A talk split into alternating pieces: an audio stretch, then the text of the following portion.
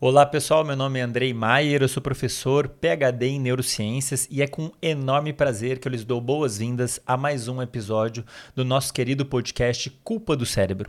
E no episódio de hoje a gente vai conversar sobre disciplina e constância. A gente vai falar sobre a ciência por trás da disciplina e constância e eu aproveito já para de cara deixar claro um ponto, especialmente para você aí que não me conhece muito bem ou que está me vendo pela primeira vez. A gente vai conversar nesse episódio sobre impulsos, tomada de decisão, autocontrole, disciplina, constância, hábitos, mas eu quero que fique claro o seguinte: tudo que eu trago aqui para vocês é baseado na literatura científica, é baseado em ciência.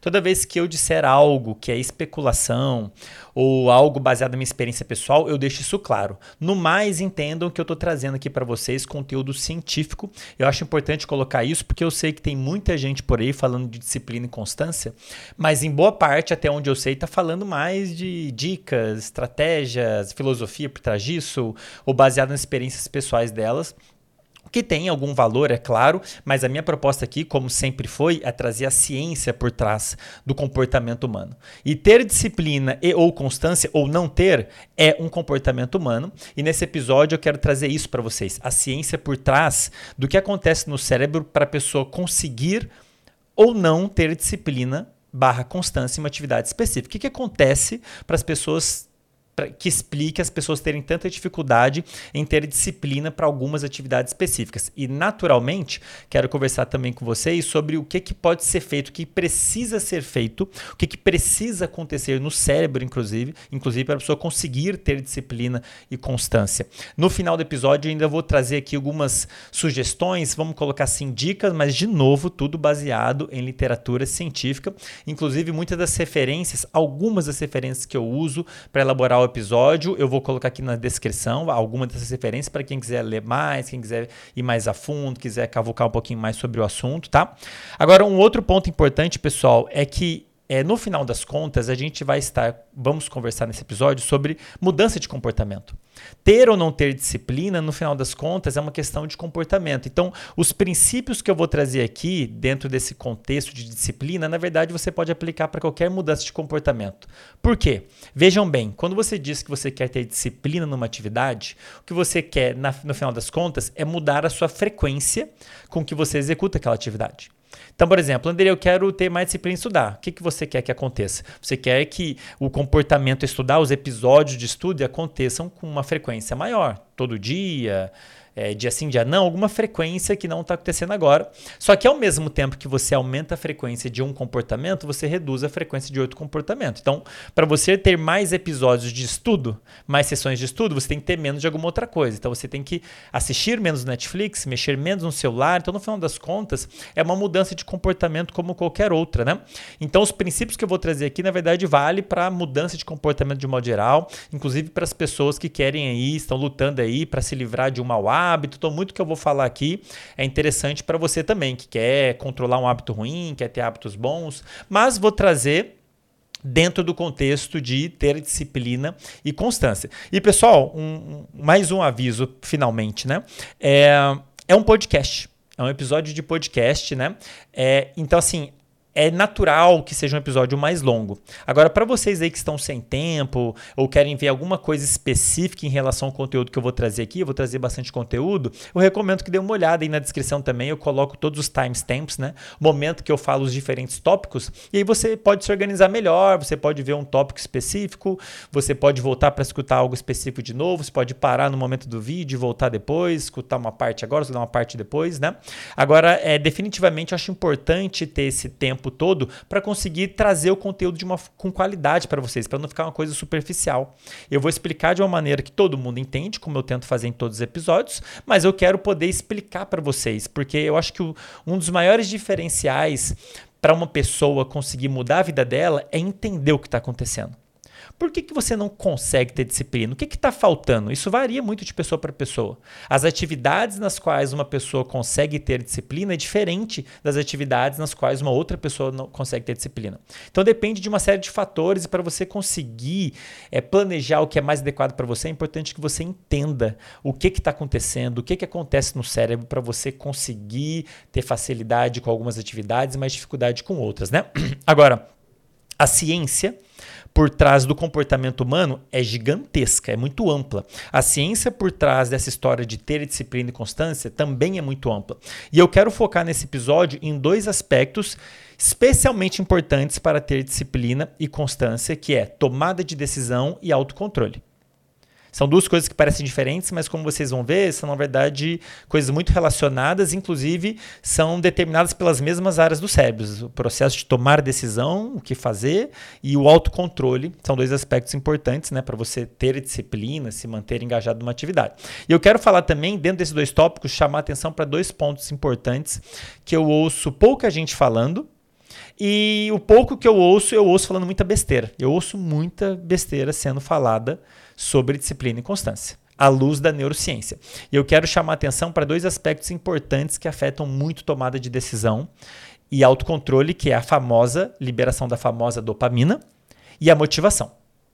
Dopamina e motivação têm um papel fundamental em permitir uma pessoa ter disciplina e constância. E vocês, eu sei que muita gente fala o contrário, mas eu garanto que é. E eu tenho evidências científicas para trazer para vocês, várias, sobre isso, tá? Então, o, o foco desse episódio vai ser em tomar de decisão, autocontrole, assim como o papel da dopamina e da motivação nesses dois aspectos, e no final das contas, na disciplina e constância, né? Agora, antes de continuar, pessoal, eu queria pedir um favorzinho para vocês, um favorzaço. Curte esse episódio para você aí que está acompanhando meu trabalho e acha que vê valor, acha que outras pessoas podem curtir. Curte esse episódio agora. Se você não é inscrito no canal, se inscreve. Fiquem à vontade para deixar todos os comentários que vocês quiserem. É, dúvidas, sugestões são muito, muito bem-vindas. Eu tenho gente me ajudando agora para acompanhar todos os comentários, porque eu recebo muitos aqui no Instagram. Então tem gente me ajudando e isso me ajuda muito, inclusive, a pensar no conteúdo para vocês. Quais próximos episódios, o que, que eu posso colocar o que, que não ficou claro, o que, que o pessoal está interessado, que, que tipo, que aspecto que as pessoas estão precisando mais de ajuda. Eu posso elaborar episódios pensando nisso. Então, fiquem à vontade para deixar nos comentários dúvidas, sugestões e tudo mais. E no finalmente, compartilhe o episódio, né? Se você conhece alguém que está tendo dificuldade em ter disciplina para estudar, para fazer dieta, exercício físico, blá, blá, blá, blá, blá, Compartilhe com essas pessoas, você vai estar tá ajudando as pessoas e o projeto a crescer, né? Porque o YouTube ele avalia essas métricas para levar o conteúdo para mais pessoas. Mas vamos lá, pessoal, vamos começar do começo falando do problema. Eu vou descrever aqui uma situação e aí você vê se você se identifica com isso não. Chega um belo dia, talvez tenha virado ano, chegou um domingo, você se propôs a você mesmo, você tomou uma decisão de no futuro você ter disciplina com alguma coisa específica. Então chegou o domingo e fala: não, a partir de amanhã, nos próximos dias, nas próximas semanas, nos próximos meses, eu vou estudar mais. Eu vou estudar todos os dias. Ou senão, eu vou à academia todos os dias. Eu vou praticar atividade física todos os dias. Eu vou me alimentar melhor. Vou comer menos besteira. Então, em algum momento você parou e tomou uma decisão. Isso acontece com todo mundo, acontece com todo mundo, né? E você faz um planejamento para o seu próprio futuro, por algum motivo, né? Alguém falou que eu falo, né? Exercício físico é importante, dormir bem é importante. Então você pode ter ouvido o que eu falei e pensou, ah, então vou seguir essa estratégia, vou fazer o que ele está falando, né?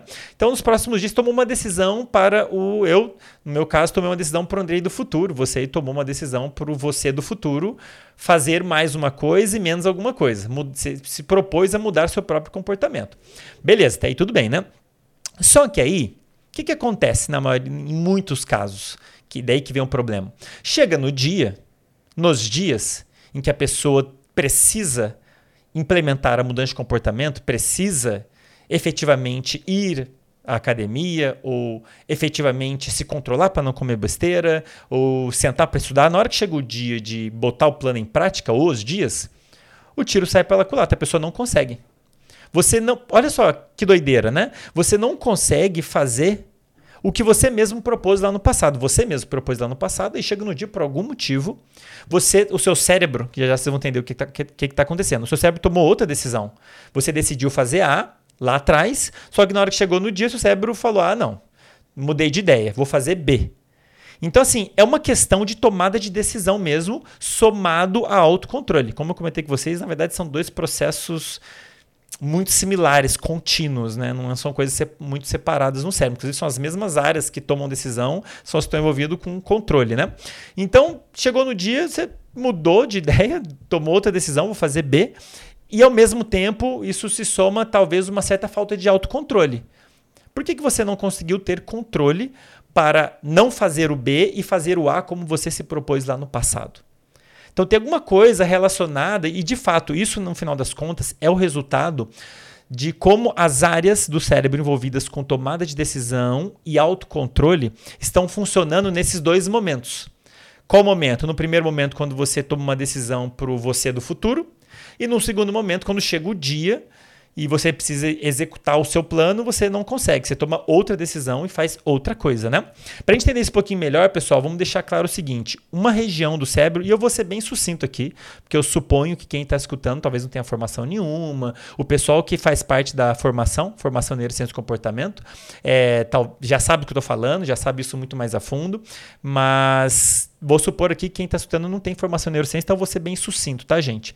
As regiões, uma região do cérebro essencialmente envolvida nisso, em tomar decisões e controlar o restante do cérebro para executar um plano, é essa região que a gente tem atrás da testa, que eu já, já falei várias vezes, que a gente chama de córtex pré-frontal. Esse pedaço que a gente tem atrás da testa é como se fosse um, um grande gerente que está ali monitorando o que está acontecendo, está tomando decisões e promovendo controles de outras áreas do cérebro para você executar o plano de acordo com seus objetivos e tudo mais, né?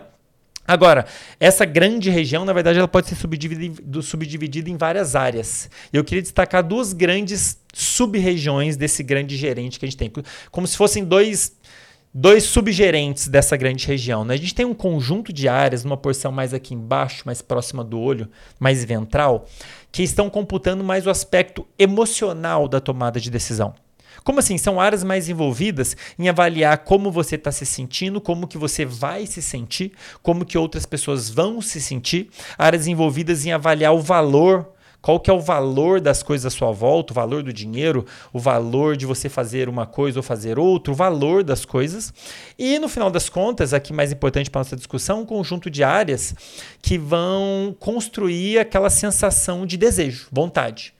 Então, dentro desse processo de tomar decisão, a gente tem esse conjunto de áreas que eu estou chamando aqui didaticamente de áreas mais ouvidas com aspecto emocional, que vão computar o aspecto emocional, de desejo, de querer fazer alguma coisa e vão, vão fazer parte do seu processo de tomada de decisão, beleza? Agora, um segundo conjunto de áreas localizadas numa porção mais dorsal, que a gente diz mais aqui em cima, então, né, seria uma parte mais aqui de cima aqui da testa, para quem está assistindo está vendo onde eu estou apontando. Um conjunto de áreas que estão mais envolvidas com o aspecto racional da tomada de decisão. Ali, nesse, nessa área, você encontra áreas envolvidas em controlar seus pensamentos, em, em encontrar memórias específicas, em controlar seu foco atencional e, com base nisso, construir um raciocínio. A como assim um raciocínio? Um raciocínio tipo assim: A leva a B, que leva a C, que leva a D. Portanto, A leva a D. Então você constrói um raciocínio colocando informações uma sequência específica, e isso depende dessas áreas específicas que eu estou chamando aqui de componente mais racional, que é super importante na hora que você vai deliberar sobre algum assunto, raciocinar sobre algum assunto. Super importante para você conseguir ter autocontrole. Definitivamente importante para você conseguir abrir mão de alguma recompensa no presente por algo maior no futuro. Então você pode abrir mão de ganhar 10 reais agora para poder ganhar 100 reais no futuro. Né? Esse raciocínio que você constrói para poder fazer essa escolha, ah, vou ficar com 100 reais no futuro, depende dessas áreas mais envolvidas com o aspecto racional. Então a gente tem essas duas grandes regiões, de uma maneira didática, regiões mais envolvidas com o aspecto emocional e outras mais envolvidas com o aspecto racional, que estão trabalhando em conjunto quando a gente vai tomar decisões. Uma pode influenciar a outra, pessoal. Racional e emocional não são opostos. Isso é um dos maiores mitos que eu ouço sendo falado isso na neurociência. O racional e o emocional são complementares. Tá? Algumas vezes um vai se sobressair em relação ao outro em um contexto específico, sim, mas eles estão atuando em conjunto com o mesmo fim, que é fazer você ficar vivo e ser feliz e por aí vai, né? Então, olha só, o racional, ele usa o emocional na hora que você fazer um raciocínio. Dando um exemplo aqui, por exemplo, você pensa assim: eu gosto muito de comer hambúrguer. Tá, então o emocional te falando isso. Eu gosto de comer hambúrguer, beleza. O que, que você tem que fazer para conseguir, para você comer o hambúrguer? Ah, eu tenho que ter dinheiro. O que, que você precisa para ter dinheiro? Eu preciso trabalhar. O que, que eu preciso para trabalhar? Eu preciso é, procurar emprego. Então repara, procurar emprego leva a trabalho, que leva a dinheiro, que leva a comer hambúrguer. Né? A partir do momento que você faz esse raciocínio, você constrói esse raciocínio, seu cérebro automaticamente começa a ver valor em procurar trabalho. Porque ele entendeu que procurar trabalho vai te levar a alguma coisa é, que você quer, né? Então repara que o racional usa o emocional na hora que você vai fazer um raciocínio. Você toma decisões, mesmo que racionais, levando em consideração como você vai se sentir, como outras pessoas vão se sentir. Isso se o seu cérebro estiver funcionando adequadamente, né? O oposto também é verdadeiro. As emoções podem ser afetadas pelo aspecto racional. Né? Então, por exemplo, é, digamos que você está fazendo dieta e você decidiu não comer mais coisas muito doces. Por quê? Se você comer coisas doces, você não vai concluir sua dieta, que por sua vez não vai te levar para um objetivo que você quer muito. Digamos, perder peso ou ter mais saúde, dormir melhor, tá? A partir do momento que você fez esse raciocínio, comer doces vai me levar para algo ruim, as áreas racionais podem modular as áreas emocionais, fazendo você sentir menos vontade de comer doce. Nem sempre isso vai acontecer e muitas pessoas têm dificuldade para fazer isso, mas isso de fato acontece. Isso faz parte, inclusive, do processo de autocontrole. Nosso cérebro ele tem capacidade de afetar nossas emoções. Dependendo do que você pensa, você afeta as suas emoções e no meio disso você pode aumentar ou diminuir sua vontade de fazer alguma coisa. Então, são dois, falando aqui linhas bem gerais, tá? Dois aspectos importantes aí dessa grande região envolvida tomar de decisão. Agora, voltando aqui para aquele problema de você propor algo para o futuro, só que quando chega no dia, você não consegue botar em prática. O que está acontecendo? No momento, isso é um dado científico, tá, gente? Não estou inventando, não. No momento em que você planeja para o futuro, então, ah, eu vou no próximo mês estudar mais. Todo dia eu vou sentar e vou estudar. Você está usando especialmente mais, relativamente mais, as áreas envolvidas com componente racional está fazendo um raciocínio, fala, olha, eu quero, eu quero me tornar, vou chutar aqui, eu quero virar, tornar médico, para me tornar médico eu tenho que fazer vestibular, para fazer vestibular eu tenho que estudar todo dia. Então, eles tomam uma decisão, então vou a partir de amanhã estudar todos os dias para seguir nessa sequência. Então, você fez um raciocínio muito legal, beleza, você quer se tornar médico, legal, enfim, por aí vai. Só que aí, quando chega no dia, o que, que acontece? As áreas mais envolvidas com o aspecto emocional, elas tendem a contribuir mais. Por quê? Porque essas áreas envolvidas com o aspecto emocional, elas são mais reativas ao que está acontecendo no presente. Então, o que quer que esteja acontecendo no presente pode estar modulando essas áreas envolvidas com o aspecto emocional da tomada de decisão, meio que roubando a cena. E aí, na hora que chega no dia, o aspecto emocional ganha valor, vamos colocar assim, e acaba mudando, afetando o processo de tomar de decisão, te direcionando para fazer outra coisa diferente daquela que você se propôs. E aí vem um ponto importante que eu queria puxar o foco aqui para vocês, que é o seguinte: deve estar se perguntando, poxa, curioso, então chega. Antes eu sou mais racional, quando chega no dia eu tendo a ser um pouco mais emocional. Até aí tudo bem, isso é normal. O problema é o seguinte: não tem problema nenhum, o cérebro funciona assim, assim que a banda toca, né? Agora, o que está acontecendo por esse nosso aspecto emocional, parece que está sabotando a gente. Não está sabotando.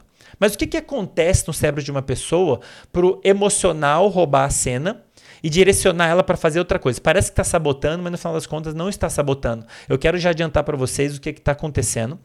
Porque num cenário como esse, em que no dia que chegou o dia, você tem que fazer o que tem que ser feito, você decidiu fazer outra coisa diferente daquela que você se propôs, provavelmente, em boa parte, é porque está faltando um aspecto que muita gente aí diz que não importa, mas é um dos aspectos mais importantes de todos, que é motivação.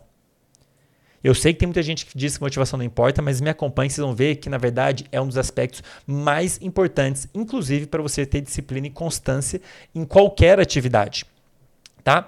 Agora, vamos entender isso um pouquinho melhor, pessoal.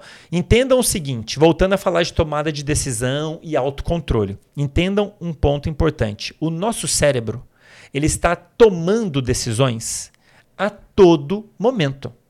Nosso cérebro está tomando decisões a todo momento, mesmo que você não perceba. Na maioria das vezes você nem percebe, inclusive. Vou dar um exemplo. Imagina que você está na sua casa e aí você ouve o celular tocando tocando. Esse estímulo celular tocando vai ser detectado pelo seu cérebro, ele entende que aquilo é importante, depois a gente pode discutir o porquê, mas ele tende a entender que aquilo é importante e você vai sentir um impulso, um desejo de atender o celular. Pode ser alguma coisa importante, pode ser pode ser, enfim, algo legal, algo importante. O seu cérebro entende que é algo potencialmente importante, merece atenção, merece esforço para você fazer, executar aquele comportamento de atender o telefone. Agora, imagina que que. Vamos, vamos falar de telefone, tá? O telefone tocou na sua casa você sentiu o impulso de um interfone, de atender. Quem será que é? Deve ser entrega, alguém querendo subir, alguém que eu conheço, enfim, você sente o impulso de atender. E talvez, como o seu cérebro viu que aquilo é importante, ele vai direcionar a sua atenção e vai fazer você ir lá até o interfone. Então, repara, um estímulo gerou um desejo, modulou sua atenção você se autocontrolou, você controlou sua atenção, direcionou sua atenção para lá, planejou o que fazer do ponto de vista de comportamento e executou a ação. Você foi lá, levantou, e inclusive esse planejamento envolve decidir como movimentar o corpo. Seu cérebro está decidindo isso o tempo todo. Qual que é o melhor plano motor para você ir lá até o interfone da forma mais eficiente executar a ação de atender o interfone, né? Beleza, então você teve uma tomada de decisão, um autocontrole, do início ao fim. Agora, um outro contexto. Você, a mesma coisa aconteceu, só que você não está na sua casa, está na casa de um parente distante. O interfone tocou, você, opa. Você pode até sentir no primeiro momento o impulso, você vai prestar atenção, opa, tocando. Um, um, um, breve impulso de devo atender. Só que logo em seguida, o seu cérebro pega essa informação e vai processar numa fração de segundos, vai processar o contexto em que você está. O telefone está tocando, o interfone. Pode ser algo importante, mas eu não estou na minha casa, o interfone não é meu, eu não é adequado atender. E aí você, numa fração de segundos, você decide, não vou atender. E você controla o impulso, fala, não, não vou atender. Você reduz o impulso de atender e faz e se controla, do ponto de vista de movimento, inclusive. Ao invés de você levantar e lá atender, você não levanta.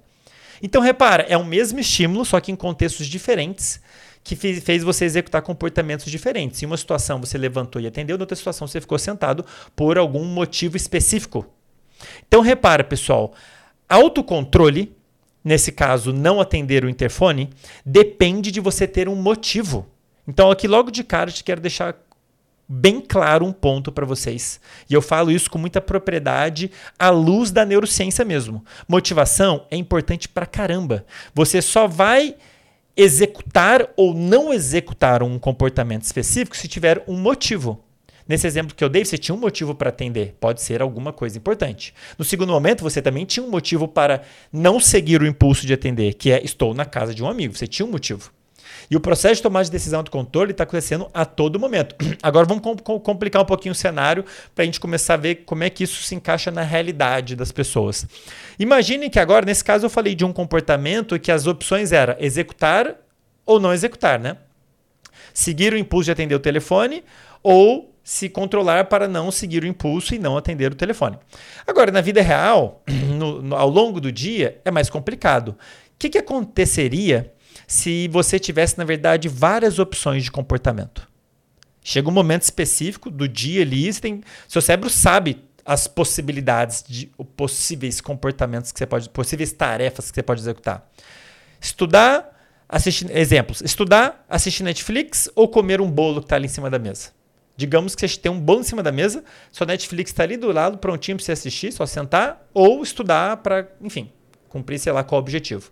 Como é que o seu cérebro vai escolher naquela, naquela fração de segundos qual comportamento executar? Sabe como ele escolhe? Depende do valor de cada comportamento. E como que o seu cérebro sabe qual é o valor de cada? Claro que varia, né? Por exemplo, suas opções são estudar, assistir Netflix e comer bolo. Se a prova for daqui a pouco, provavelmente sua motivação para estudar vai ser maior, porque seu cérebro está vendo mais valor em estudar. Vai ser fácil você se direcionar para estudar.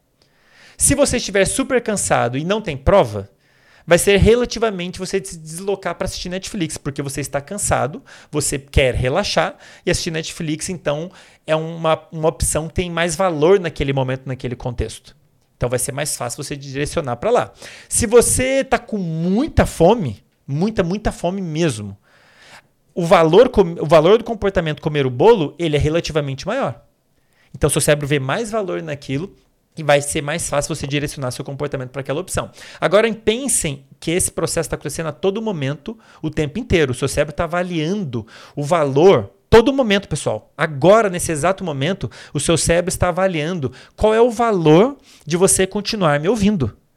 antes de você começar a me ouvir, o seu cérebro avaliou qual é o valor de eu, ao invés de fazer um milhão de outras coisas, sentar para escutar, assistir o Andrei falando disciplina e constância.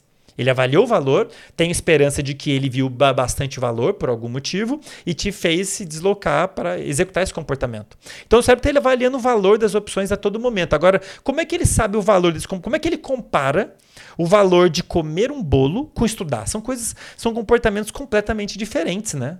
Um envolve você sentar, se esforçar e memorizar, adquirir informação. O outro envolve você tem esforço envolvido. O outro envolve você você comer. Tem esforço também, né? Você ir lá, pegar uma colher, sei lá, um esforço menor, mas tem algum esforço. Poderia ser ir numa loja comprar um bolo, né? Um esforço um pouco maior. Mas como é que o cérebro compara com esses comportamentos tão distintos? Ele compara, em boa parte, por meio da liberação de um sinal químico muito famoso, que é importante justamente para isso, também para sinalizar valor qual é o valor daquele possível comportamento. Esse sinal químico, como eu disse, é muito famoso, chamado dopamina, pessoal. Dopamina é o que a gente chama de neuromodulador. É um sinal químico que modula a atividade de outras áreas do cérebro.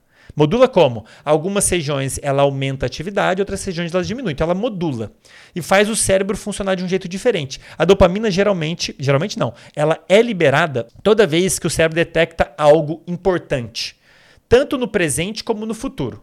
Se ele vê que algo importante pode acontecer, ele entende que aquele comportamento é relevante de alguma maneira. Especialmente quando esse algo importante é uma, uma recompensa, algo que você quer, algo que é de alguma, de, algum, de alguma forma tem valor. Então, nos exemplos que eu dei, estudar tem valor porque você vai fazer a prova. Vai liberar dopamina. Você assistir Netflix tem valor porque você vai rir, vai relaxar e tudo mais, vai sentir prazer. Comer um bolo se estiver com fome tem valor porque vai saciar sua fome. Então a dopamina é como se fosse a moeda em comum, como se fosse uma moeda que você pode gastar em qualquer lugar do cérebro. E ela é liberada justamente nesse cenário, quando o cérebro vê algum valor ali no futuro e ele, e ele, ele avalia o valor de todos os comportamentos. O que, que isso quer dizer? Todos os com possíveis comportamentos, todas as atividades que você pode executar, elas têm algum potencial de promover a liberação de dopamina, dependendo do, do quão valioso o seu cérebro entende que aquele comportamento é. Né? Então a dopamina é liberada quando o seu cérebro vê alguma coisa, algum valor ali no futuro. E ela afeta várias áreas do cérebro. Ela vai afetar aquelas áreas que eu, que eu disse que são envolvidas com o aspecto emocional. Inclusive, especialmente, mas inclusive e especialmente uma área, para quem quiser saber um pouquinho mais detalhes, quem quiser cavucar um pouquinho mais, uma área chamada córtex orbitofrontal, que é uma área que a gente tem aqui mais ou menos em cima do olho, tá? Que é uma área especialmente envolvida em fazer essa avaliação de valor. Quão valioso é estudar, quão valioso é assistir Netflix, quão valioso é comer o bolo. Só que essa computação dessa área depende da liberação de dopamina. Então, a dopamina, quando ela é liberada, ela tende afetando essas áreas ouvidas com processamento emocional, tende a fazer você sentir mais desejo, o aspecto vontade, desejo de fazer alguma coisa.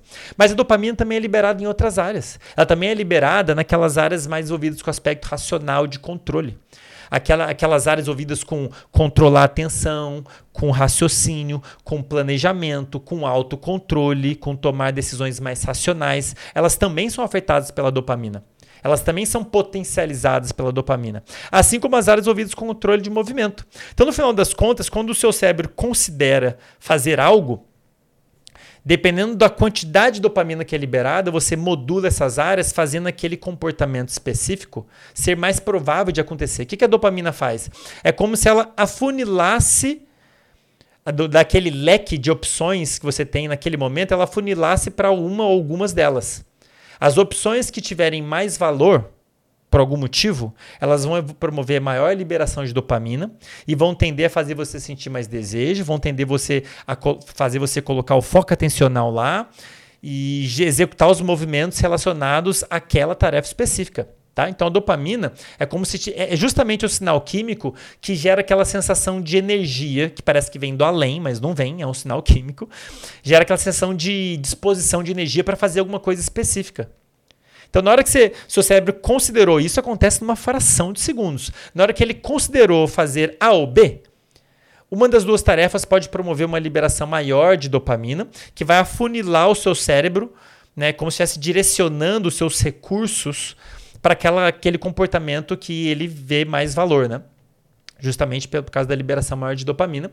E, que, e, qual que é o resultado disso, pessoal? O resultado disso é você ser capaz de exercer mais esforço para aquela tarefa específica. Então, nosso cérebro está avaliando a todo momento o valor dos possíveis comportamentos e aqueles que têm mais valor por algum motivo, a dopamina vai ser liberada, vai, vai modular vários circuitos do cérebro, fazendo você conseguir ter mais foco, mais energia, mais disposição para executar aquele comportamento específico, porque ele tem um valor maior.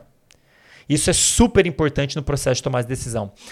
Imagina, e a gente tem como ver experimentalmente, tá? Imagina que você coloca, por exemplo, um ratinho dentro de uma gaiolinha em que ele tem duas opções ele pode executar uma tarefa que exige mais esforço, que no caso, por exemplo, apertar uma alavanca, e ganhar uma recompensa maior, ganha uma comidinha mais rica em açúcar e gordura, algo que é, é mais valioso do ponto de vista nutricional para o ratinho, lá para o animal, né? Então, assim, qual que é a opção? É ele exercer mais esforço e ganhar algo maior, ou a outra opção é ele comer a ração que está ali, que está ali disponível, ele não vai ter que ficar apertando alavanca nenhuma, é só ele comer. Só que ela tem um teor de açúcar e gordura menor, então é, é, é lido pelo cérebro como sendo algo menos recompensador. Então são as duas opções. Me esforçar para ganhar algo ma maior, né, uma recompensa maior, ou me esforçar menos para é, ter uma recompensa relativamente menor, né? A dopamina é fundamental nesse processo. O animal, e isso inclui seres humanos, só vai optar pela opção que exige mais esforço se aquela opção promover a liberação de dopamina. O que, que acontece? Numa fração de segundos, o animal tem ali as duas opções, ele avalia. Bom, essa opção tem um valor maior, eu vou ganhar algo maior. Isso promove a liberação de dopamina, que sinaliza para o cérebro assim: ei, essa opção tem valor, tem mais valor do que a outra e gera energia no animal para exercer esforço. Então, as chances dele optar pela opção que exige mais esforço, mas ganha algo maior, ela é maior nesse cenário. Se eu, ah, André, mas como é que sabe que a dopamina é importante para isso? Se você bloqueia a ação da dopamina no animal, ele começa a optar só pela opção que exige menos esforço. Se você bloqueia a dopamina de um, um animal, incluindo um ser humano, a tendência é ele optar por tudo que não exige esforço. Então, o que quer que exige esforço, seu cérebro só vai optar por exercer esforço se tiver valor. Tem que ter valor, que por sua vez promove a liberação de dopamina, que por sua vez modifica os circuitos dos cérebros envolvidos com emoção, planejamento e execução, e aí te permite exercer esforço. Tá, pessoal? Então, entendam que o nosso cérebro ele não faz nada sem motivo, sempre tem um motivo. Dizer que motivação, para quem não sabe, é ter motivo para agir. Inclusive, a palavra motivação vem do termo em latim chamado movere, significa movimento. Se eu não me engano, vem do termo também motivos, motivo, né? Então é você ter um motivo para agir. Se não tiver motivo, não vai. O seu cérebro não é idiota, ele não vai querer gastar energia, desperdiçar tempo energia à toa. Tem que ter valor aquilo, tá? Então, com motivo, você tem dopamina e você consegue ter mais controle e exercer esforço. Beleza, pessoal? Sem motivo, sem motivação, você tende a ter menos dopamina para aquele comportamento específico. Isso quer dizer que você vai ter menos controle e menos capacidade de exercer esforço. Então, pessoal, motivação não só importa, como na verdade é um dos aspectos mais importantes quando se fala de comportamento, inclusive nesse cenário de ter disciplina e constância, tá? Então, motivação é importante, inclusive, para você re se resistir a tentações e também direcionar seu comportamento para alguma outra coisa. Né? Então, que, que, qual que é a ideia aqui? Você quer, você quer começar a estudar. Só que quando chega no dia de estudar, você sempre opta por fazer outra coisa, ficar mexendo no celular. Tá? Você ser capaz de resistir à tentação de mexer no celular e direcionar você mesmo para estudar depende da sua motivação para estudar. Ponto final, tá? E a gente já sabe disso há muitos anos. Até realmente, gente, eu me surpreendo de ouvir as pessoas falando que motivação não importa, porque isso é uma das coisas mais claras na neurociência, tá? E assim, a gente sabe disso há muito tempo, é, e eu trago aqui, por exemplo, alguns experimentos ilustrando isso, né? Vocês devem conhecer um deles, o famoso experimento do marshmallow. Vocês devem colocar aí no Google, vocês vão encontrar um experimento que foi feito com crianças lá na década de 70 por um pesquisador chamado Walter Mischel não sei se estou pronunciando correto, da Universidade de Stanford. E é um experimento famoso em que eles avaliaram a capacidade de autocontrole das crianças, resistir a tentações.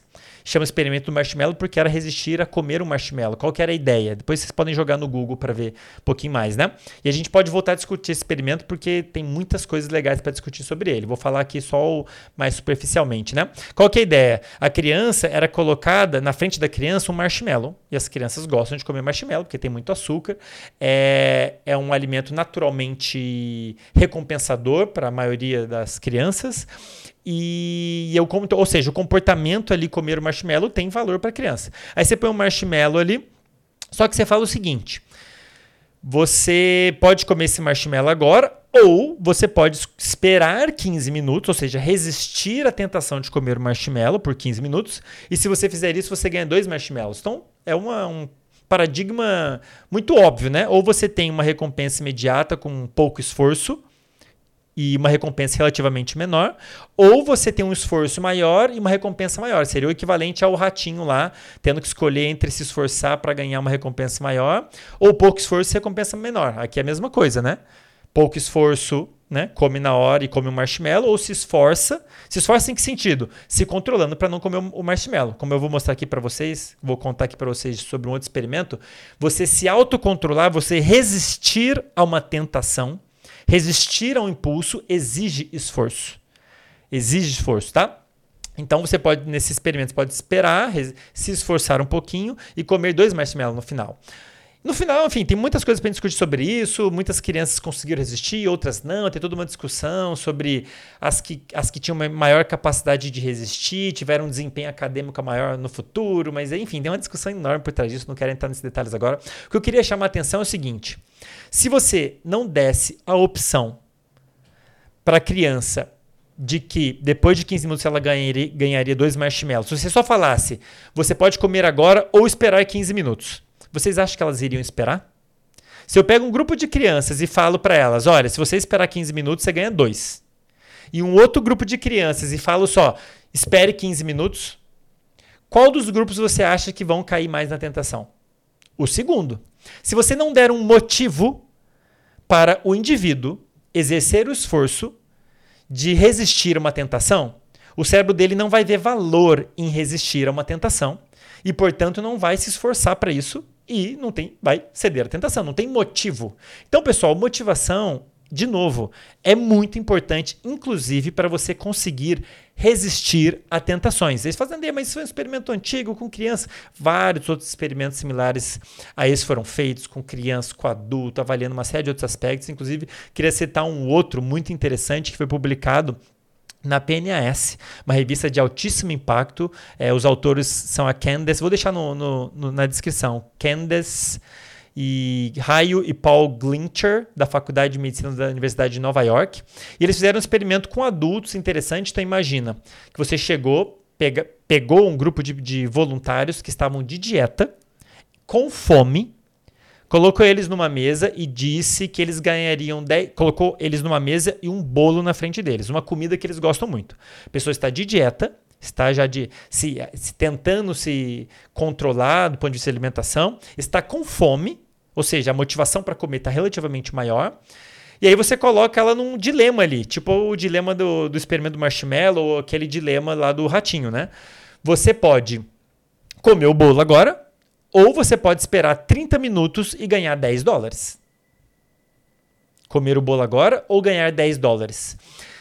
De novo, você está dando um motivo para a pessoa se esforçar para resistir à tentação. E legal desse experimento é que eles ainda deram uma opção. A gente, você pode oferecer algum valor para a gente tirar o bolo da sua frente, ou seja, tirar a tentação. E foi uma maneira interessante que, eles, que, essa, que esse trabalho teve, inclusive o foco desse trabalho era isso, justamente para avaliar o valor de você se esforçar para resistir uma tentação. Quanto que as pessoas estariam dispostas a pagar para tirar aquela tentação da frente delas? E de fato as pessoas estavam dispostas a pagar daquele montante de 10 dólares, estavam dispostas a pagar 2, 3 dólares para tirar o bolo da frente dela e ela não ter que se esforçar, né? O que indica, o que demonstra uma coisa que a gente já sabe por experiência própria e de outros trabalhos que é, se autocontrolar, inibir o impulso exige esforço.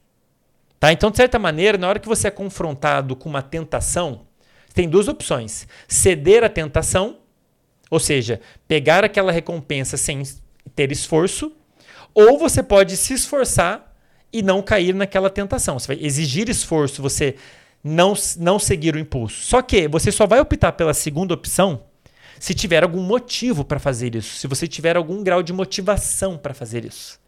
Nesse caso, era 10 dólares. E nesse caso específico, nesse cenário específico, o pessoal conseguiu se controlar, a maioria deles, em torno de 22% dos voluntários comeu o bolo. Ou seja, entendam o seguinte: nesse cenário, o cérebro da pessoa está avaliando ali numa fração de segundos, a todo momento, está avaliando ali as duas opções. A pessoa tinha motivo para comer o bolo e também tinha motivo para não comer o bolo. Então são duas motivações brigando. O seu cérebro está avaliando o valor das duas opções, tomando uma decisão e executando, certo? A opção comer o bolo, por que, que, por que, que isso tem valor? Porque está com fome, tem uma comida que a pessoa gosta ali na frente, que ali tem um valor natural, né? Agora, a outra opção também tinha um valor. Ganhar 10 dólares. Só que a segunda opção exigia um grau de esforço maior. Então, você tem dois comportamentos, duas com valor, é uma briga, e no final das contas, nesse cenário específico, apesar dos voluntários estarem de dieta com fome, a maioria conseguiu não comer o bolo e optou pelos 10 dólares, até porque com 10 dólares eles podem comer o bolo e sobra dinheiro ainda, comer outro bolo, né? Agora, o que, que acontece se a gente mudar, aumentar algum desses dois parâmetros? Está uma briga, né? Motivação para comer e motivação para não comer. Nesse cenário, o motivação para não comer tendeu a ganhar pessoas optaram pelos 10 dólares, vale a pena. Agora, se eu aumentar ainda mais o motivo para não comer, como que você pode fazer isso? Uma das maneiras que eles é, é, criaram de fazer isso, por outros motivos até, foi punir as pessoas que comiam o bolo. Então, assim, se você comer o bolo, tudo bem, você vai comer o bolo, vai matar sua fome, sentir prazer comendo o bolo e tudo mais. Só que se você comer o bolo, em alguma das tentativas foram várias, eles ganharam 10 dólares várias vezes, não foi uma vez só, né? Se você comer o bolo em algumas delas, você vai ter que pagar 15 dólares. Vai, no, o montante final que você receber, a gente vai descontar 15 dólares. Ou seja, você agregou valor à opção não comer o bolo. Além de você ganhar aqueles 10 dólares em cada rodada, se não me engano, foram 5, 6 rodadas, totalizando 60 dólares. Além de você ganhar os 10 dólares, você ainda evita perder 15 dólares. Você aumentou o valor subjetivo de não comer o bolo. Adivinha o que aconteceu, pessoal? Menos pessoas comeram bolo. A capacidade dos indivíduos de resistir à tentação aumentou magicamente. Uau! A motivação para não comer o bolo aumentou Consequentemente, as pessoas conseguiram resistir mais à tentação. Sabe quantas pessoas comeram bolo nesse cenário? Nenhuma. É mágica, pessoal? Não é mágica. É porque o contexto, na hora que eles mudaram ali os parâmetros do experimento, você está brincando com a motivação da pessoa de fazer uma coisa ou outra. Então reparem que até mesmo você ter autocontrole para resistir à tentação depende de você ter um motivo para fazer isso. E certamente isso impacta a liberação de dopamina, inclusive em áreas do cérebro envolvidas com o autocontrole. Aquelas áreas envolvidas com o aspecto racional, com você se controlar, não fazer alguma coisa agora em prol do futuro. Essas áreas também são moduladas pela tal dopamina. E a dopamina, por sua vez, ela é essencialmente modulada por você enxergar um motivo ou não, um bom motivo ou não. Agora, pense o seguinte: quão difícil, voltando nesse, experimento de você resistir a comer uma coisa que você gosta muito, estando de dieta e com fome. Quão difícil vai ser você resistir a essa tentação? Depende das outras opções. Digamos que a outra opção seja você comer um hambúrguer. Bom, se você gostar mais de hambúrguer, vai ser muito fácil resistir à tentação de comer um bolo, né? Concorda comigo? Bolo te gera o impulso de comer o bolo, mas se a outra opção for comer um hambúrguer, bom, vai, vai até inverter, né? Vai ser difícil você não ir para o outro lado. Então depende do que, que é a outra opção. E se a outra opção for você, uma coisa bem diferente agora, ir numa festa. Comer o bolo agora ou ir numa festa? Depende, Andrei. Depende se a, o, eu gosto do bolo, qual é o sabor do bolo, se ele está com uma cara boa, se eu estou com muita fome, se eu não estou com fome. Depende qual é a festa, quem vai na festa, por que, que eu vou na festa, que horas é a festa. Seu cérebro avalia isso tudo, pessoal, numa fração de segundos. Literalmente, tá? fração de segundos ou talvez poucos segundos. E, e ele está avaliando isso, o valor dessas duas opções. A dopamina participa dessa sinalização é, sinalizando qual tem mais valor, qual potencialmente vai trazer mais benefícios no futuro. Agora eu vou dar uma terceira opção. E se a, outra opção, né, comer o bolo ou ventei aqui, tá? Pular corda por duas horas para ganhar 5 mil reais. Qual você escolheria? Você está de dieta com muita fome e tem uma comida muito gostosa na sua frente. A outra opção é você pula corda duas horas e ganha 5 mil reais logo em seguida. Olha, depende também. 5 mil reais é muito para você? Qual que é o seu salário? Você está precisando de dinheiro? Não está? E por aí vai. Uma série de fatores. Mas o cérebro vai avaliar a todo momento o valor das suas opções. Ele faz isso o tempo todo. E ele leva em consideração, de fato, um dos fatores que ele leva em consideração, que eu não citei aqui ainda, é o esforço, né? O esforço que aquela opção vai te custar, digamos assim. Então, no caso ali do resistir a uma tentação, comer o bolo exige muito pouco esforço, né? Só você ceder o impulso e vai que é uma beleza. E é fácil, o bolo está ali na sua frente. A outra opção exige algum grau de esforço, que é você resistir ao bolo. E se o bolo não tivesse na sua frente? E se o bolo, para você comer ele, você tivesse que andar 30 minutos até a loja? Opa, cenário mudou, né? Então o esforço faz parte desse cálculo, é claro, mas essencialmente, entenda o seguinte: o seu cérebro só vai optar por exercer esforço para estudar, praticar exercício físico, resistir a tentações, conversar com pessoas, fazer um trabalho que quer que você queira ter como disciplina, que provavelmente é algo que exige esforço, né? Concorda comigo? Provavelmente as geralmente as pessoas têm dificuldade em ter disciplina com atividades que exigem algum grau de esforço. Mas mais do que isso, mais importante do que isso, o seu cérebro só vai é, é, tomar a decisão de exercer aquela atividade que exige esforço se ele enxergar valor Valor é muito importante, que por sua vez depende da atividade de áreas específicas, liberação de, de sinais químicos específicos, que por sua vez vão gerar a sua motivação para fazer aquilo. Resistir a tentações depende de motivação. Manter constância em qualquer atividade depende de motivação. Isso explica, pessoal. Motivação, ela impacta no final das contas, sua capacidade de ter foco, constância e disciplina. Isso, e que, por sua vez, depende do valor que você vê nas, ati nas atividades de um modo geral. Isso explica por que tem gente que tem facilidade em ter atividade física na, na rotina. Já parou para pensar nisso? Algumas pessoas têm uma dificuldade enorme. Desculpa, falei não sei se eu falei dificuldade e facilidade, vou repetir. Algumas pessoas têm uma facilidade, uma dificuldade grande em criar, ter disciplina em relação à atividade física. Outras pessoas têm muita facilidade. Por quê? Essencialmente, o valor que as pessoas veem nessas atividades é muito diferente. O valor que você enxerga nas diferentes possíveis tarefas que você pode executar varia muito de pessoa para pessoa. Por quê? Depende da sua experiência passada. Depende do que você vai viver, do que você já experimentou. Como que o meu cérebro sabe que ganhar dinheiro tem algum valor e na festa tem algum valor depende da minha experiência passada, ganhando dinheiro, minha experiência passada indo em festas, minha experiência passada comendo bolo. Por exemplo, você põe um bolo na minha frente, eu andrei. Eu não vou me sentir tentado a comer.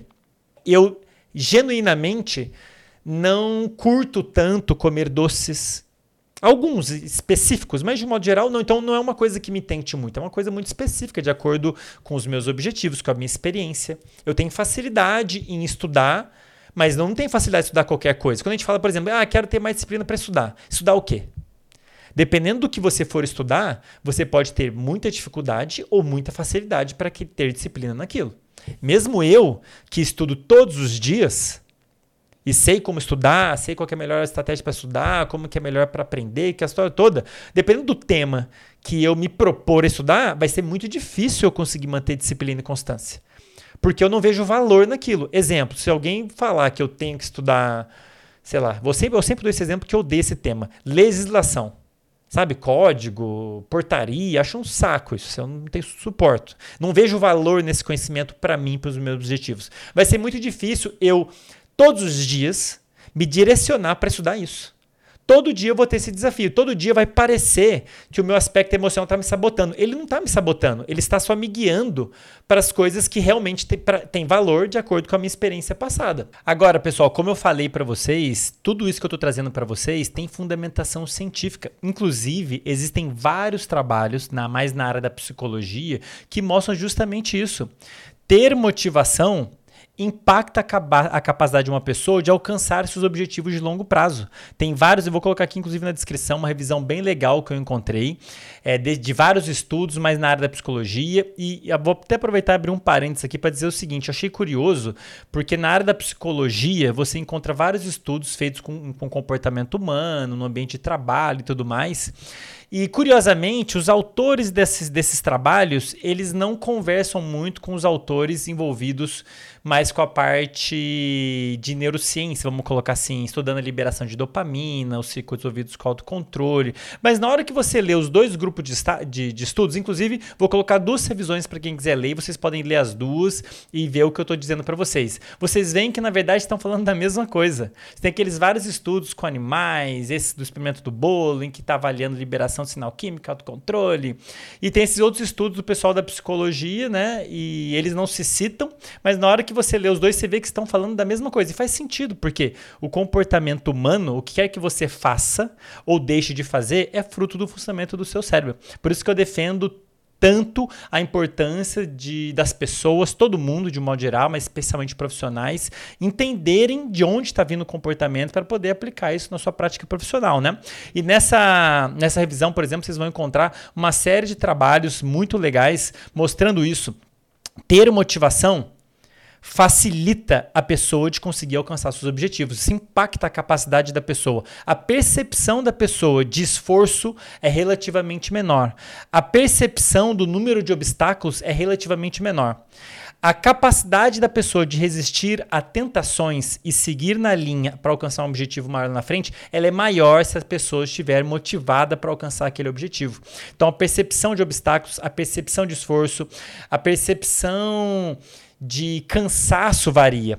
E se isso faz muito sentido à luz dos dados de estudos que avaliaram, que avaliam os efeitos da dopamina, né?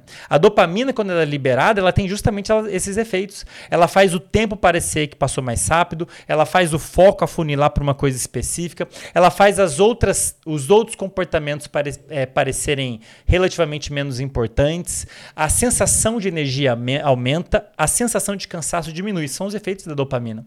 Então, de fato, ter motivação, que por sua vez vai modular a dopamina, que vai modular os circuitos, aumenta a capacidade da pessoa de seguir na linha, é, dentro de um planejamento, tendo disciplina e constância para alcançar um objetivo lá na frente. Né? Agora, um ponto muito interessante que eu vi nessa revisão, que eu achei bem interessante, e quero até mergulhar um pouquinho mais a fundo, é que nessa literatura mais do pessoal da psicologia, né? Quem for da psicologia aí, até convido, se quiser é, contribuir com alguma coisa que eu não comentei aqui nos comentários, fica à vontade. É, e fez muito sentido para mim também, do ponto de vista científico, como cientista e pessoalmente, né? A gente pode dividir a motivação em diferentes tipos e eles esses estudos, né, eles tratam essencialmente dois tipos de motivação. Existe aquele tipo de motivação que a gente chama de motivação que você quer. Eu quero fazer isso. Eu quero aquilo lá. Eu quero chegar lá. E tem um outro tipo de motivação, um outro tipo de motivo que eles chamam de motivação tem o quê? Então você pode estar motivado para fazer algo por diferentes tipos de motivo, né? E aí você pode pensar que você pode estar motivado para fazer algo porque você quer. Então é como se fosse uma coisa interna, né? Então você tem um aspecto emocional te direcionando a querer fazer aquilo, provavelmente por conta de alguma experiência passada. Enfim, a gente pode discutir isso mais a fundo. Mas você pode também estar, ter algum grau de motivação. O motivo é porque você sente que tem que. Geralmente, essa motivação do tipo quero está relacionado a algo positivo. Eu quero fazer isso porque eu quero me sentir bem. Eu quero fazer isso porque eu quero ficar sentir prazer. Eu quero fazer isso porque eu quero ficar saudável. Eu quero fazer isso. É relacionado a, a sentimentos de valência positiva. Já a motivação do tipo tenho que geralmente está associada a emoções de valência negativa. Eu tenho que fazer isso porque se eu não fizer eu vou ser demitido. Eu tenho que fazer isso porque se eu não fizer eu vou perder dinheiro. Eu tenho que fazer isso porque se eu não fizer eu vou, ser, eu vou ficar ansioso. E o que essa literatura é, mostra, né, é que geral, a, a motivação do tipo eu quero, ela é mais forte. A pessoa, qualquer motivação é importante, de um modo geral. Acho que essa do campeonato eu já, já consegui te convencer de que motivação é fundamental para você conseguir manter a disciplina, ter e manter a disciplina. Agora tem motivações mais fortes, menos mais fracas, melhores ou piores, né? E a gente tem esses dois tipos de motivação legais. Parece que essa motivação do tipo eu quero, ela faz com que a pessoa tenha mais facilidade em alcançar os objetivos de longo prazo. Ela, ela sente que está exercendo menos esforço. E de fato, né, gente? Pensa aí quando você está fazendo alguma coisa que você curte muito, que você quer muito, né? Ninguém falou que você tem que fazer, você está fazendo porque você quis. Você, você, tem algum motivo na sua cabeça interno que está te direcionando, te impulsionando a fazer isso, mesmo que seja algo que exija muito esforço. Numa situação como essa, você está ali tão entretido, tão empolgado, que você, parece que o tempo passou rápido. Os obstáculos que aparecem são fáceis de você, relativamente mais fáceis de superar. Agora, o contrário, quando você está fazendo uma coisa que você tem que fazer, qualquer coisinha, você, ai meu Deus, é um obstáculo que vai te direcionar. Então, existem motivações e motivações, algumas mais fortes, algumas fracas, e é legal a gente pensar nisso, né? Nesses dois tipos, motivação do tipo eu quero e motivação do tipo tenho que, né? E qual que é, eu vou especular agora, como eu prometi para vocês, vou especular agora do qual seria a diferença do ponto de vista biológico, do ponto de vista neurocientífico, qual que é a diferença de motivação para outra. A motivação do tipo eu quero é uma motivação que vem das suas experiências passadas. Você já vivenciou aquilo, você já vivenciou, já executou um comportamento A e você experimentou os benefícios daquilo. Então você, por exemplo, você, digamos, para o pessoal que pratica atividade física, provavelmente isso aconteceu. A pessoa praticou atividade física e percebeu que por causa disso ela se sentiu mais relaxada, se sentiu relativamente melhor, mais disposta, dormiu melhor. Ela relacionou, então ela experimentou os benefícios de ter praticado atividade física.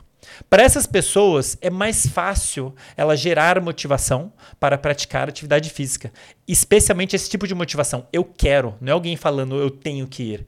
Eu quero porque eu já experimentei e conheço os benefícios. Eu, eu diria que o que diferencia a motivação do eu quero para o tenho que é a pessoa ter experimentado de fato o valor daquela, daquele comportamento. Já as, as, a motivação tipo tem o quê? Alguém te falou. Então, nesse cenário, seria alguém falando: exercício físico é importante, vai melhorar o sono. Beleza, você tem esse conhecimento explícito na sua cabeça. Todo mundo sabe que fazer exercício físico é saudável, é importante. Todo mundo sabe disso.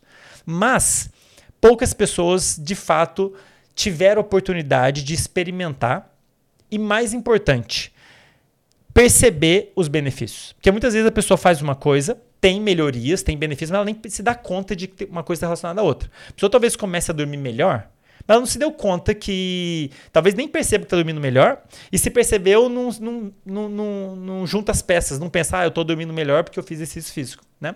Então tem uma série de aspectos para serem avaliados aí, mas estou é, especulando aqui. Na minha avaliação, a, a motivação eu quero é, é algo que você já experimentou e quer fazer de novo. Motivação do tipo tem o quê? É um conhecimento externo explícito, alguém falou que aquilo tem algum valor. Seu cérebro leva em consideração o que outras pessoas falam. Ah, isso é importante, isso aqui não é. Mas se você não experimentar realmente, o valor vai ser relativamente menor. Né? Você, uma coisa é você saber que o exercício físico é importante você experimentou e viu que ele realmente tem valor. Você experimentou, viu que ficou bem. Isso é uma coisa diferente de você só ouvir alguém falando que você tem que fazer aquilo. Então é bom ter isso em mente, uma discussão legal. Talvez coloque nos comentários o que, que vocês acham sobre isso. Eu acho que é um ponto que eu, vai ser interessante a gente voltar e mastigar um pouquinho mais. Né? Agora, é, vamos olhar, pessoal, o cenário atual nessa última parte do podcast, vamos olhar o que está acontecendo hoje para tanta gente ter tanta dificuldade de ter disciplina em algumas atividades específicas, tá? Antes de mais nada, espero que tenha ficado claro, mas eu vou reforçar. A dificuldade de ter disciplina não é qualquer disciplina. Disciplina para atividades específicas. Por exemplo, se eu pego e falo para uma pessoa assim: eu quero que você tenha disciplina de comer uma coisa gostosa todos os dias. Vai ser difícil a pessoa ter disciplina para isso? Não, ela vai conseguir disciplinadamente todo dia comer uma coisa gostosa, porque o aspecto motivacional é muito forte. E o esforço é baixo, então é fácil. Ela... Então entendam que a dificuldade em ter disciplina são coisas específicas. No exemplo que eu dei de estudar, a mesma coisa. Você não necessariamente vai ter dificuldade em ter disciplina para estudar de um modo geral. Talvez a dificuldade seja para estudar algo específico. Tá? Tenho isso em mente. Agora, na realidade que a gente tem hoje, pessoal, de fato, a sociedade que a gente vive hoje, ela dificulta as pessoas de terem disciplinas em tarefas que novas, que exigem muito esforço, de um modo geral. Tarefas novas que exigem muito esforço. Por quê? Por, por ser uma atividade nova, que ela ainda não tem na rotina, ela não, como eu acabei de falar, ela não conhece o valor daquilo, ela não experimentou aquilo, ela não, nunca fez parte da rotina dela, ela não sabe onde é que o valor daquilo do ponto de vista de experiência. Ainda não é uma motivação do tipo eu quero, vamos dizer assim, né? E exige esforço. Como eu falei para vocês, o cérebro não vai exercer esforço se ele não vê valor suficiente para isso. Então isso aí já, já, é um ponto, né? Uma atividade nova, ela já meio que sai na desvantagem porque você ainda não conhece o valor e exige esforço. Só que até aí tudo bem, beleza, tudo bem. O problema é que a gente vive num mundo que a gente tem muitas opções que exigem pouco esforço e a recompensa é enorme. Hoje em dia é muito fácil você se entreter mexendo no celular, assistindo Netflix, conversando com alguém, com baixíssimo custo do ponto de vista de esforço. É só pegar o celular. Você pega o celular, aquilo ali é uma fonte de entretenimento infinita. Você abre ali o meme fica vendo meme uma, duas horas, whatever. Né? Exige esforço? Exige. Prestar atenção exige esforço. Mas como a, a, a, o valor que o seu cérebro vê naquilo ali é muito grande, é fácil você ficar ali preso no celular, mesmo se esforçando para prestar atenção nos memes. Né? Então, e a gente tem opção demais. Reparem que ao longo do seu dia, preste atenção no que eu falar agora, uma reflexão interessante. Ao longo do seu dia, dificilmente você opta por não fazer nada. Pare para pensar, qual foi a última vez que você só não fez nada? Tipo, nada, nada mesmo, nada. Você ficou sentado sem fazer nada. Tô falando sentar para dormir ou descansar. Não tô falando sentar para para resolver um problema, para pensar no assunto falando sentar para não fazer nada. Por que, que a gente nunca faz isso? Porque a gente sempre tem alguma opção. Você sempre tem alguma opção para fazer. Algo para fazer, algo tentador para fazer, algo para comer, algo para assistir, alguém para conversar. A gente cresceu assim. Então, assim, a gente sequer está habituado a não fazer nada. Estou dizendo que isso tem que acontecer, tá? Estou trazendo uma reflexão aqui para vocês entenderem qual que é a realidade atual e como que isso pode impactar a pessoa. Então, seu cérebro está ali avaliando as várias opções do que fazer naquela hora. Tem uma opção de uma atividade que ele não conhece o valor, que é o que você quer ter disciplina, que exige esforço. Bom, talvez tenha valor, o fulano falou que tem valor, mas eu não sei se tem mesmo, né? O Andrei falou que fazer atividade física é importante, mas eu nunca vi, né? Às vezes que eu fiz, doeu, não melhorou nada e exige esforço, o cérebro está fazendo esse cálculo. A outra opção qual é? Ah, mexer no celular. Qual você acha que o seu cérebro vai tender a escolher? É claro que a tendência é cair nessas, nessas tentações, né? E nesse momento específico, é claro que a sua capacidade de controle, de autocontrole, é super importante. E eu aproveito para abrir um parênteses aqui para dizer que muitos outros fatores podem afetar sua capacidade de autocontrole. Um deles, importantíssimo, é a tal motivação.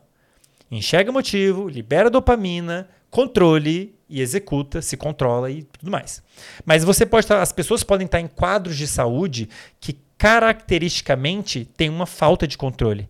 Exemplo, estresse crônico e muito intenso. Quando a gente está muito estressado, muito, nem quando moderadamente não é a mesma coisa. Quando está muito estressado, você desliga, você interrompe, você atrapalha a atividade dessas áreas mais racionais, envolvidas com autocontrole, você entra meio que no modo automático.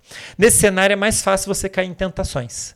Mexer no celular, comer porcaria, Netflix, a história toda. Tudo que exigir pouco esforço vai ser mais fácil um outro quadro, um outro quadro clínico em que esse sistema de controle está disfuncional de alguma maneira, no transtorno do déficit de atenção e hiperatividade.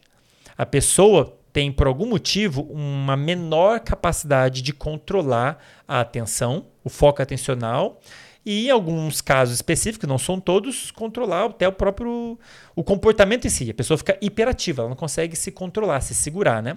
Agora eu não vou entrar em detalhes, a gente pode deixar para outro episódio. Já gravei um episódio sobre isso. Quem quiser é, ouvir, só pesquisar aí Andrei e TDAH, vocês vão encontrar o episódio. E eu falei mais sobre isso, né? Agora, outro ponto importante sobre o autocontrole. É mais difícil você ter controle sobre hábitos grande parte do que a gente. Vou falar, já falei disso em outros episódios e vou voltar a falar sobre hábitos em outros episódios no futuro, porque é um tema muito relevante. Mas grande parte do que a gente faz ao longo do dia, a gente faz por hábito. Você não faz porque você parou, pensou e decidiu. Muitas das coisas que a gente faz foi assim. Você está ali decidindo, deliberadamente decide alguma coisa. Mas muitas outras coisas, seu cérebro meio que decide no automático, vamos dizer assim, tá? E muitas dessas coisas você acaba executando, muitas dessas atividades você executa por hábito, é meio que automático. O que, que isso quer dizer? É como se fosse você ligar um comportamento sem precisar daquele aspecto de deliberação. Então você, na hora que você se dá conta, você já está executando aquele comportamento. Entende? Então é mais difícil você controlar pelo simples fato de ser um comportamento é, hábito. Então, se você tem hábitos ruins, tipo mexer no celular, eu tenho hábito de comer porcaria, o ideal é você usar estratégias para te ajudar a controlar os hábitos, para te ajudar a ter controle sobre você mesmo. Beleza? Já, já vou falar um pouquinho mais sobre isso. Né? É, e um ponto importante, um terceiro ponto importante que eu queria chamar a atenção sobre autocontrole.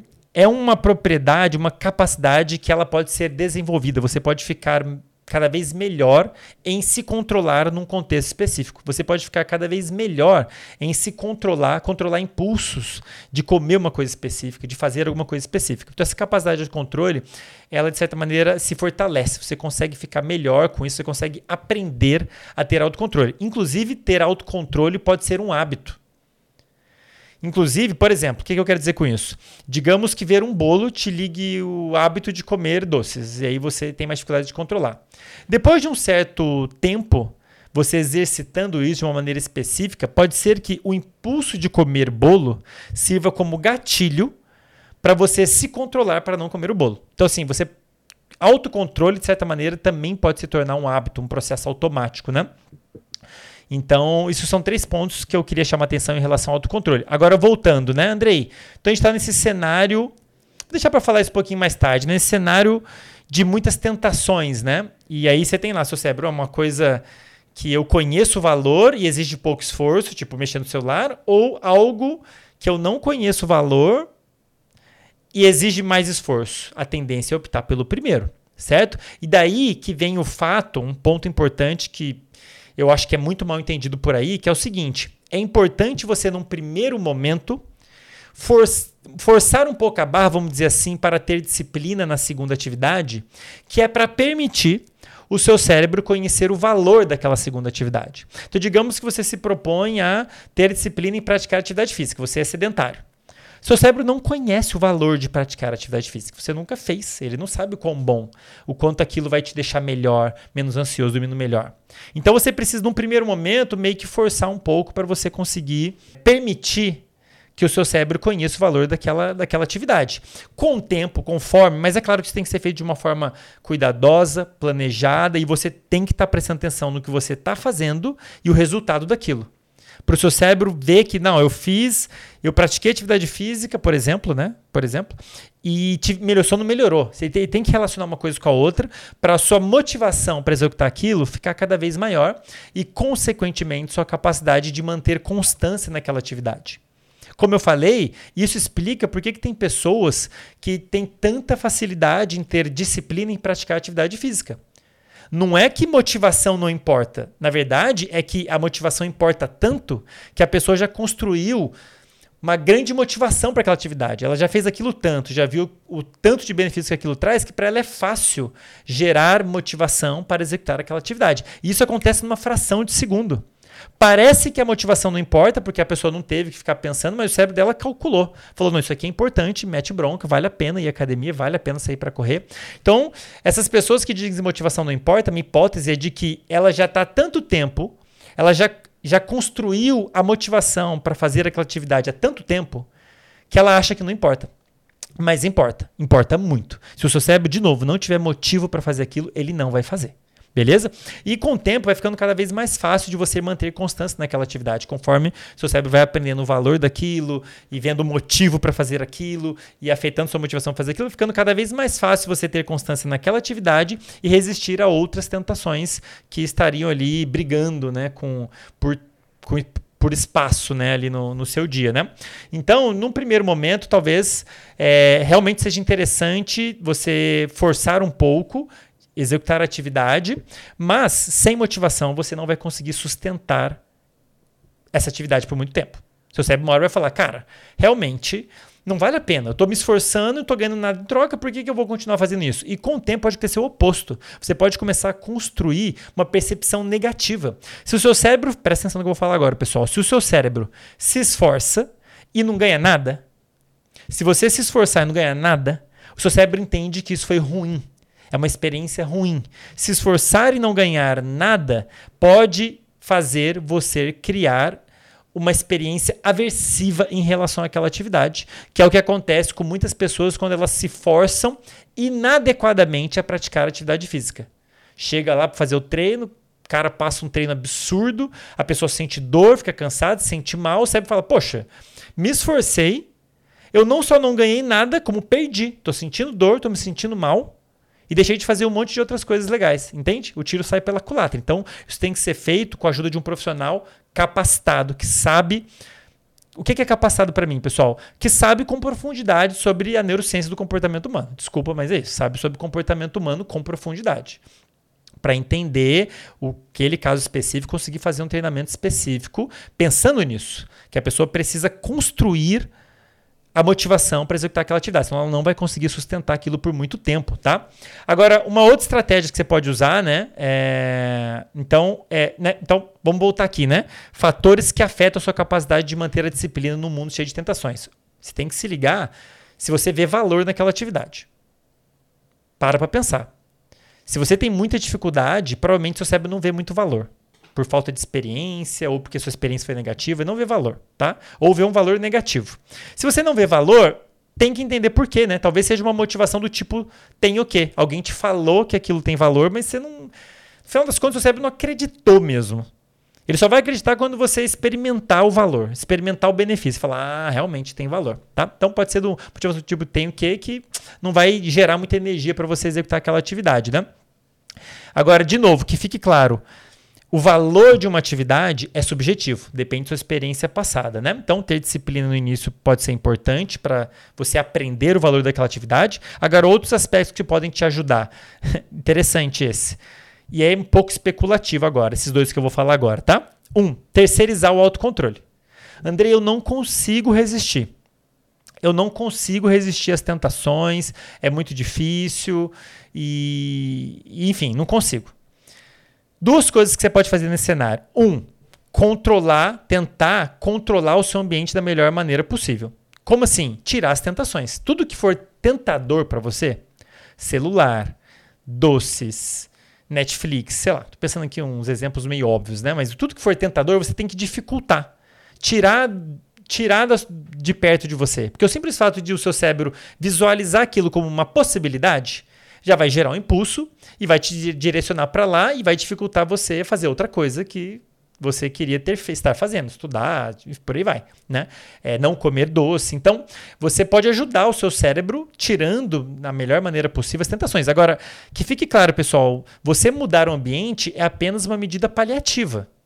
Isso aí não vai resolver no longo prazo. No longo prazo, para você mudar o comportamento no longo prazo, você precisa aprender o valor de outros comportamentos. O seu cérebro só vai optar por não comer o bolo ao invés de comer um bolo a partir do momento que ele começar a ver mais valor em não comer o bolo. Entende o que eu quero dizer? Na hora que ele começar a ver valor em não comer o bolo, porque isso exige esforço, né? De não comer o bolo. Exige esforço mental. Na hora que ele co começar a ver valor nisso, aí vai falar, ah, vale a pena. Então é importante, no final das contas, o mais importante nessa trajetória é o processo de aprendizado você aprender o valor daquela atividade que você quer ter disciplina e manter constância. Caso contrário, não vai conseguir sustentar, pessoal. E não é o Andrei falando, é a literatura científica, tanto na área da psicologia, como na área da neurociência, qualquer área que trate do assunto. Entendem? Então, é, são dois, dois aspectos importantes, né? Você tentar tirar, obviamente, as tentações o máximo possível. Ah, mas o celular, entrega o celular para alguém né? E, e, ou guarda numa gaveta, ou deixa longe, ou pelo menos deixa em outro cômodo. Você pode ir para algum lugar, André, eu quero ter hábito de estudar. Você pode ir para algum lugar específico para estudar. Um ambiente que é cheio de livros, cheio de gente estudando, um ambiente que vai favorecer facilitar e favorecer você executar aquele comportamento. Aí deve ser ajudar o seu cérebro a, ir na direção que você quer que ele vá, de um modo geral, né? Claro que a gente pode falar é, de um milhão de exemplos aqui, né? E dentro desse contexto, você pode, inclusive, terceirizar o controle. Você pode pedir ajuda de alguém. Tipo, amigo, amiga, some com o meu celular de tal hora tal hora. Amigo, amiga, me arrasta para academia em tal horário. Caso você tenha muita dificuldade em se direcionar para aquela atividade, você pode é, recrutar um amigo, uma amiga, namorado, namorada. Isso realmente é uma estratégia que realmente funciona. É por isso que você, por exemplo, começar uma atividade com um amigo pode ajudar. Porque um pode ajudar o outro, porque é um, é como se os meu, é como se o meu, o meu, as minhas áreas emocionais, elas conseguem sabotar, entre aspas, a minha tomada de decisão, mas não vai conseguir sabotar do meu amigo. Entendem? Então, meu amigo vai conseguir ter algum controle sobre mim sem ser sabotado pelo aspecto emocional, de certa maneira, entre aspas, o sabotar, né? Então, você ter uma pessoa, uma terceira pessoa aí, um terceiro te ajudando nesse processo pode ajudar bastante de inúmeras maneiras, né? Amigo para começar a praticar atividade física, amigo para começar a estudar, porque daí no momento que um tiver capengando para começar, o outro puxa. E vice-versa. Até porque, pessoal, a nossa capacidade de se autocontrolar, como eu disse, varia por vários motivos. E eu queria ressaltar aqui três, três aspectos que afetam sua capacidade de autocontrole: falta de sono, estresse e fadiga. Falta de sono afeta o funcionamento do cérebro inteiro, inclusive as áreas envolvidas com autocontrole. Não faça isso, faça aquilo. Elas não funcionam direito depois se você estiver dormindo mal. Por isso que regular o sono é um dos aspectos que tem que ser primeiro avaliado, primeiro controlado. Se a pessoa estiver dormindo mal, se você estiver dormindo mal, vai ser mais difícil para você começar a ter disciplina em qualquer atividade nova que exige esforço. Porque você tá. Seu autocontrole está capenga. Muito estressado, a mesma coisa como eu falei para vocês. E fadiga também. O que é fadiga mental? É um cansaço mental que prejudica a atividade de vários circuitos do cérebro envolvido, inclusive aqueles envolvidos com autocontrole. Isso, o que, que, eu gostaria de ressaltar em relação à fadiga? Ilustra, para você que quer começar a ter disciplina numa atividade nova, o ideal é você colocar essa atividade no melhor horário do dia para você, no horário que você está melhor do ponto de vista de disposição. Se você colocar essa atividade no horário que você está cansado, vai ser mais difícil você ter um autocontrole, vai ser mais difícil você se direcionar para aquela atividade. Agora, qual que é o melhor horário do dia, Andrei? Depende do seu cronotipo, como eu já falei um milhão de vezes.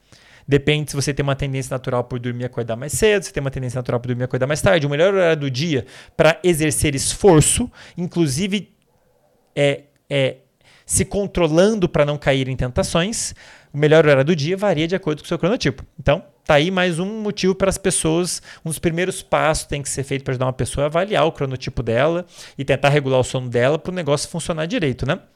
Beleza, pessoal? Mas no final das contas, o que eu quero que fique claro nesse episódio, a gente pode voltar a falar disso outras vezes, é que motivação importa. E muito. Talvez seja o aspecto mais importante. É a motivação que vai te direcionar para fazer A ou B. É a motivação que vai essencialmente direcionar você para fazer B ou A, ao invés de fazer A.